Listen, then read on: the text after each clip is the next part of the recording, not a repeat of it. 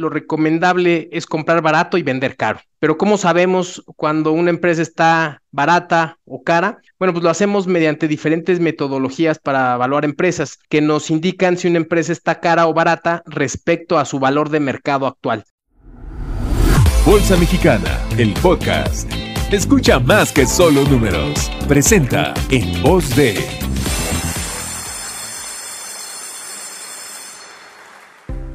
Si piensas que invertir en la Bolsa Mexicana de Valores es una cuestión de suerte o azar, estás equivocado.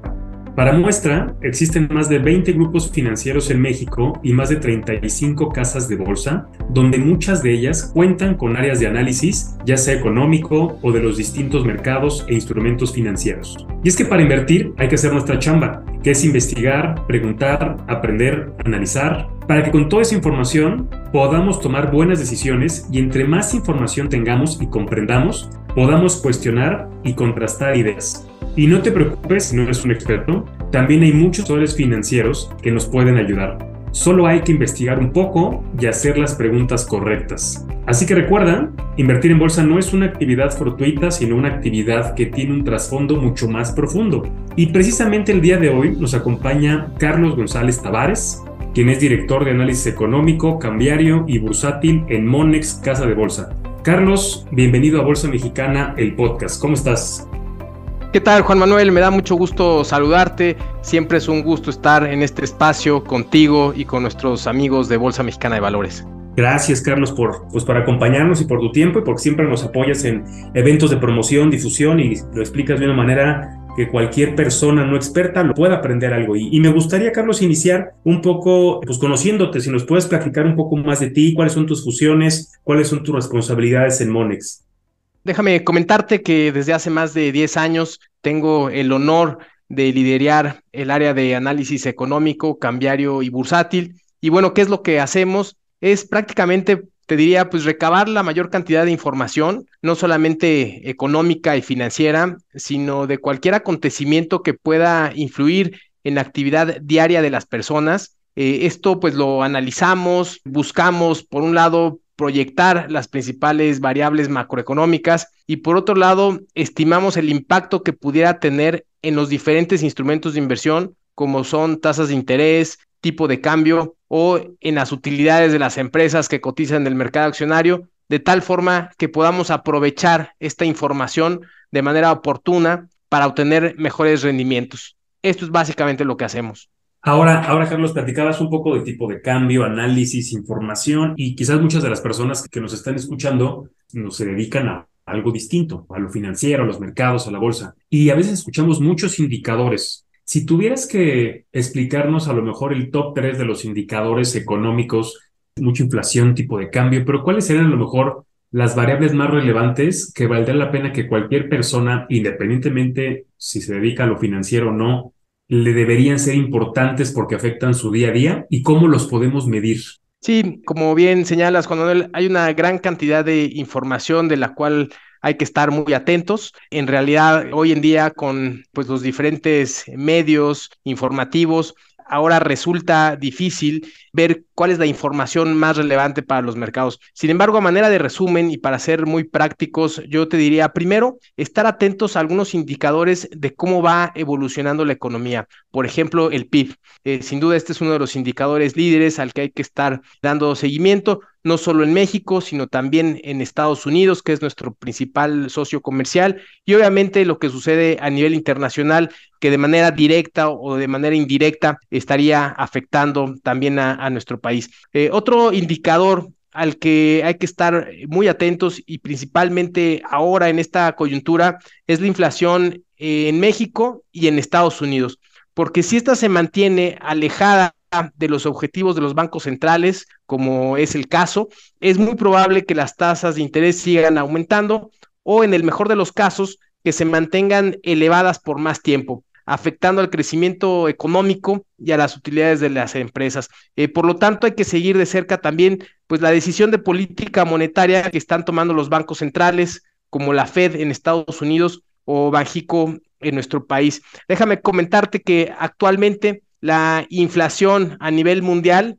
oscila en promedio alrededor del 8%, cuando en la última década la inflación en promedio estaba alrededor del 2,5-3%. Entonces, definitivamente esto es una variable al que hay que estar pues muy atentos, eh, principalmente en la economía eh, actual. Y bueno, pues eh, yo diría, hay muchos indicadores que nos van dibujando de mejor manera el comportamiento de la economía. Unos son más oportunos que otros, pero a grandes rasgos me quedaría con los datos de crecimiento económico y con los de inflación. Y quizá un dato que le pone un aderezo a estos dos indicadores son los datos de empleo del mercado laboral. Los datos de empleo resultan interesantes porque es una de las variables que se descomponen primeramente cuando las cosas van mal y son una de las variables que tardan más en recuperarse cuando las cosas pues, ya van mucho mejor. Así que yo te diría que con estos eh, tres indicadores eh, me parece que podemos tener pues una buena idea de lo que pasa en términos generales en la economía a nivel global.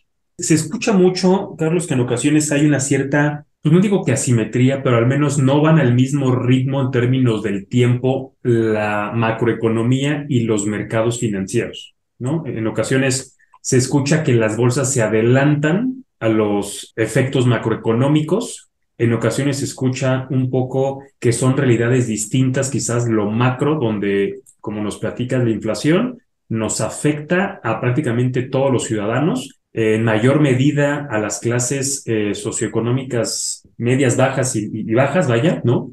Pero también en ocasiones vemos que cuando las cosas en lo macro se ven complicadas, pues las bolsas de valores a veces van bien. Evidentemente estamos viviendo cosas distintas entre lo macro y los resultados de empresas que cotizan en la bolsa con sus acciones, que en ocasiones pues pueden ir un poco a ritmos distintos porque quizás el sector le fue muy bien o la empresa per se lo hizo muy bien, pero ¿cómo podrías relacionar, Carlos, estas variables macroeconómicas a los mercados financieros? Sí, me parece que es una muy buena pregunta, Juan Manuel. Eh, mira, yo te diría que los mercados se mueven principalmente por expectativas. Entonces, lo que generalmente estamos eh, viendo en las cotizaciones eh, diarias en las empresas es justamente las expectativas que tenemos sobre las utilidades en las empresas. Esto en ocasiones pues ya incorporan la información conocida, es decir, a lo mejor cuando nosotros conocemos ya el dato de PIB, de inflación o algún otro indicador, probablemente ya está incorporado en las expectativas que se tienen de utilidades para las empresas. Sin embargo, la información nueva, la que quizá todavía no está incorporada en dichas expectativas, es la que a los mercados y por eso a veces vemos esta yo te diría, no necesariamente una, una desconexión, sino quizá un, una incorporación de estas expectativas en los resultados de las empresas y en las cotizaciones que van más allá de la información que tenemos. Por otro lado, déjame comentarte que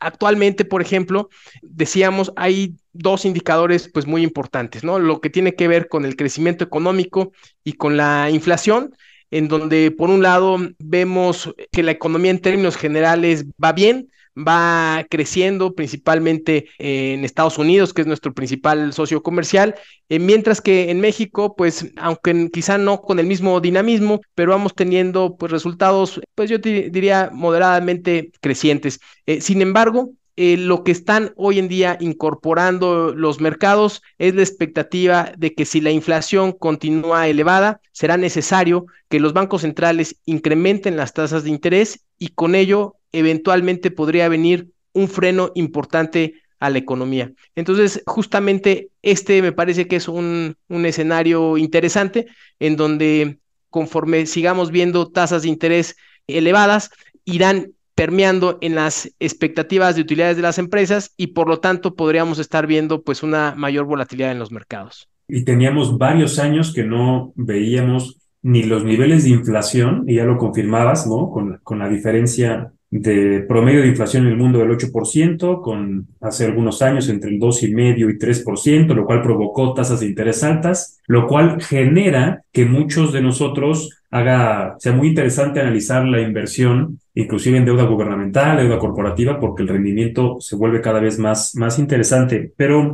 regresando un poco a la parte de las bolsas, escuchamos continuamente el tema de las valuaciones y en prensa a veces escuchamos que, que, las, que la Bolsa Mexicana de Valores está cotizando o sus empresas con sus acciones con un descuento importante, ¿no? Y hasta en ocasiones decimos, este, las valuaciones están baratas, ¿no? Mientras que en otros mercados o otras empresas, las valuaciones están caras. Este, en ocasiones escuchamos algunas empresas como Tesla y demás que dicen está muy cara, ¿no? Ya se adelantó demasiado y el múltiplo tal dice que está muy cara la empresa. ¿Qué es eso, Carlos? ¿Puedes explicar un poco cómo se evalúan las empresas y por qué a veces se dice que una empresa y o unas bolsas están caras o baratas? Sí, me parece que es una muy buena pregunta. Y bueno, yo te diría como en cualquier mercado, lo recomendable es comprar barato y vender caro. Pero ¿cómo sabemos cuando una empresa está barata o cara? Bueno, pues lo hacemos mediante diferentes metodologías para evaluar empresas que nos indican si una empresa está cara o barata respecto a su valor de mercado actual. En las eh, métricas más utilizadas son eh, mediante el descuento de flujo de efectivo. Eh, lo que hacemos es traernos esas expectativas de de utilidades, bueno, pues nos traemos esas utilidades a valor presente y lo comparamos contra el valor de mercado actual de la empresa. Eh, otra de las metodologías muy utilizadas por los analistas es justamente eh, por medio de los múltiplos. ¿Qué son los múltiplos? Los múltiplos es un cociente que relaciona el precio de la acción con un rubro de los estados financieros. Generalmente es con la utilidad, la utilidad por acción, y se compara con eh, su valor en la historia eh, o con otros activos. Y este diferencial es lo que nos permite indicar si la empresa está cara o está barata respecto a su valor de mercado actual. No deja de ser un valor relativo, pero pues nos da un acercamiento a cuál debería de ser el valor de la empresa y por lo tanto si hay valor en la inversión y con ello pues la expectativa de generar rendimientos. Eh, sin embargo, también te diría Juan Manuel, eh, esto es solamente una parte del proceso de inversión. Hay emisoras caras que pueden encarecerse aún más y emisoras baratas que a lo mejor ante la falta de algún catalizador podría permanecer barata mucho tiempo. Por eso es conveniente estar informado, eh, hacer análisis y buscar la asesoría de expertos que nos ayuden a tomar las mejores decisiones de inversión, de tal forma que podamos incorporar pues esta gran cantidad de información, este análisis y estas evaluaciones de una mejor manera para tomar decisiones. Eh, déjame compartirte eh, brevemente un ejemplo. Actualmente consideramos que nuestro mercado está barato. Las evaluaciones que estamos viendo en términos de precio-utilidad se ubican cerca de 14, 14, 15 veces. Es un múltiplo que cuando lo comparamos con el promedio resulta interesante. Si tomamos otras métricas como el valor de la empresa sobre EBITDA, que es el que más utilizamos, se ubica por debajo de siete veces, cuando el promedio histórico ha sido de ocho y media veces. Eh, sin embargo, eh, a pesar de que consideramos que el mercado está barato sobre los niveles actuales, con las tasas de interés en estos niveles, creo que podría verse quizá menos atractivo por el momento invertir en el mercado cuando tenemos eh, tasas cercanas al 11%. Quizá habrá que esperar un mejor momento para participar, pero hay que estar preparados para justamente aprovechar esas coyunturas que se presenten. Y, si tomáramos un poco los dos comentarios que hacías, Carlos, donde no porque la acción o unas acciones de una bolsa vaya en su conjunto estén operando en sus mínimos, a lo mejor de últimos 12 meses o algún otro periodo, quiere decir que va a haber un rebote, ¿no? Creo que ese punto es bien importante. En ocasiones escuchamos que la empresa X siempre valía su acción 10 pesos. Ahorita vale 6. Ah, pues cómprala porque seguramente de 6, cuando regrese a 10, vas a ganar 4 pesos. Pues si fuera así tan sencillo, seguramente sería una forma de invertir generalizada y pierdes el momentum o la oportunidad. Pero no hay ninguna garantía que, en mi ejemplo, de 6 regrese a 10. A lo mejor de 6, como platicas, pues si no hay un catalizador, va a bajar a 5 o a 4. O sea, no es, no es siempre regresar a donde estuvo en el pasado para bien y, para mal, ¿no? También puede jugar a tu favor. Ahora, si muchas de las personas que nos escuchan, Carlos, pues uno de los objetivos de este podcast es que puedan aprender algo y por qué no analizar el invertir en bolsa. Y para invertir en bolsas escuchamos varios este, pues, temas, ¿no? Desde conocer tu perfil como inversionista o construir un portafolio de inversión y demás. Pero ¿qué significa esta última parte, Carlos? ¿Cómo nos puedes dar algunos consejos para construir un fondo de inversión? Sí, Juan Manuel, eh, simplemente complementando eh, primero la, idea anterior, eh, creo que es importante atender más que al precio, a la evaluación de la empresa. Y ya una vez conociendo las evaluaciones de las empresas o del mercado, atender a las expectativas que se tienen. justamente es ahí en donde podamos estar viendo esa, podemos aprovechar justamente la coyuntura para obtener mejores rendimientos. Y en cuanto a los portafolios, pues mira, yo te diría que la naturaleza de la inversión en renta variable trae implícita eh, pues un cierto riesgo al no conocer eh, de manera anticipada el rendimiento que vamos a tener. Así que eh, yo creo que el primer punto sería conocer el perfil del inversionista, buscar eh, pues definir nuestro horizonte de, inversión, eh, con base en esto hacer una adecuada selección de activos, eh, conocer los activos en donde vamos a invertir y con ello construir un portafolio diversificado. Son algunos conceptos que hay que tener pues muy, muy claros, muy presentes al momento de construir un portafolio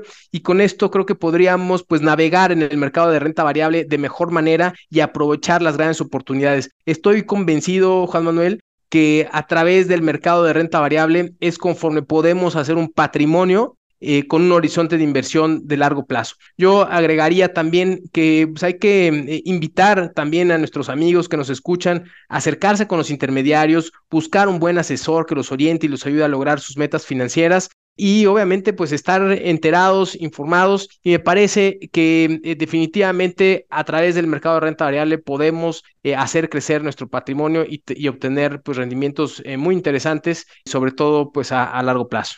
Ahora, Carlos, la, la, pregunta de la vida real, ¿cómo ven este 2023 en Monex, tanto en, en materia económica como de mercados? ¿Qué perspectivas tienen? Pues mira, es un año eh, un tanto complicado, como comentábamos al inicio, eh, esperamos un año en donde la inflación todavía eh, se, encontrará en niveles elevados, tanto a nivel local como a nivel internacional, y que irá cediendo durante el año. prácticamente te diría que en Estados Unidos, que es nuestro principal socio comercial y que obviamente tiene una gran influencia en nuestro mercado. Esperamos que tenga un crecimiento de cerca del 0.8% para este año, que la inflación se ubique hacia finales de año en 3.8%, todavía lejos del objetivo del Banco Central, que es del 2%. De esta manera, la tasa de referencia alcance niveles entre 5.25 y 5.50 hacia finales de año eh, y que el Standard Poor's eh, alcance niveles de 4.650 puntos hacia finales de este año. En el caso de México, esperamos eh, un crecimiento un tanto pues moderado, cercano al 1.4%, esto a pesar de que eh, estimamos pues una desaceleración en Estados Unidos, creemos que eh, el impacto en nuestro mercado se dará, aunque quizá en, menor medida. Eh, la inflación esperamos se ubique en niveles del 5.1%, todavía una inflación elevada y arriba del objetivo de Banco de México, que es del 3% más menos el 1%, y que la tasa de referencia se ubique hacia finales de año en cerca de 11.5%. Quizá veamos hacia la última parte del año a lo mejor algún recorte que se ubique de tal forma en, niveles de 11.25, pero no descartamos que lleguemos al 11.50 durante el año. Y para el IPIC vemos niveles de 56.500 puntos hacia finales de año con un tipo de cambio en 20 pesos. Pues muchas gracias, Carlos, por darnos las, expectativas de cómo ven desde Monex la parte de tipo de cambio, la parte de la bolsa, tasas de interés, inflación, sin, sin lugar a dudas, pues el tema de la inflación ya lo escuchas este, en la comida familiar, ya es un tema con los amigos, porque seguramente cuando teníamos inflaciones cercanas al objetivo de Banjico, pues asumíamos que era una, una tasa de inflación bastante razonable o al menos estábamos acostumbrados a esos niveles. Hoy en día México y el mundo está en un entorno completamente distinto. Hay que entenderle los temas macroeconómicos y cómo afectan nuestro, nuestro bolsillo. Carlos, yo te quiero agradecer mucho tu tiempo y también agradecer eh, a nombre de la Bolsa Mexicana de Valores a Monex que siempre nos apoyan en temas de promoción. Te agradezco mucho la clase que nos diste a todas las personas que estamos oyendo este podcast. Seguramente les será de gran utilidad. Muchas gracias, Carlos. Que tengas muy buen día. Al contrario, gracias a ti, Juan Manuel, y al equipo de Bolsa Mexicana de Valores, y nos escuchamos pronto. Suscríbete a nuestro canal y síguenos a través de nuestras redes sociales. Esto fue Bolsa Mexicana, el podcast.